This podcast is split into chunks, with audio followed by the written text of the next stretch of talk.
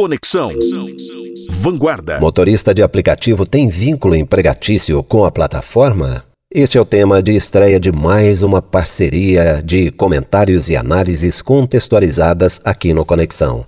A advogada Larissa Campos fala de uberização. Salve ouvinte da Vanguarda FM, meu nome é Larissa Campos, eu sou advogada especializada em Direito do Trabalho e hoje eu vim falar um pouquinho mais sobre a uberização. A uberização é um estilo informal, flexível e por demanda da prestação do serviço. Afinal, que todo mundo quer saber, o motorista que presta serviço pela Uber, ele é ou não é empregado? Existe ou não existe o vínculo empregatício?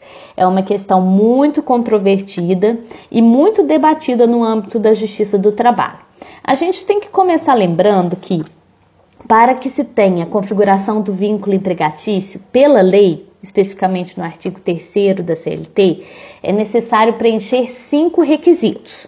São eles: ser pessoa física, ter habitualidade, onerosidade, pessoalidade e subordinação jurídica. E é justamente nesse último requisito, o da subordinação jurídica, que a gente vem enfrentando o maior óbice para o reconhecimento do vínculo empregatício entre o motorista e a Uber. Vale destacar aqui o recente julgado do Tribunal Superior do Trabalho, proferido em, em fevereiro de 2020 onde o tribunal entendeu pelo não reconhecimento do vínculo entre o motorista e a Uber. Em suas razões, os ministros alegaram que a Uber é uma mera intermediadora e que o trabalhador, no caso o motorista, tem uma ampla autonomia. Ele tem a possibilidade de ficar offline, tem a flexibilidade na prestação de serviços, especificamente na questão da jornada de trabalho, na questão do horário.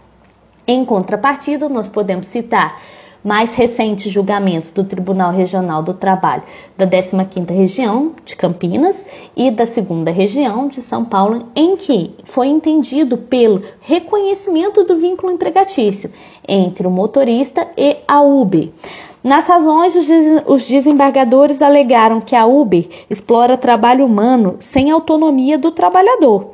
É a Uber que fixa os preços das corridas e emite os recibos para os clientes, podendo impor, inclusive, punições aos motoristas, como cancelamento de corridas, entre outras, existindo, portanto, a subordinação jurídica.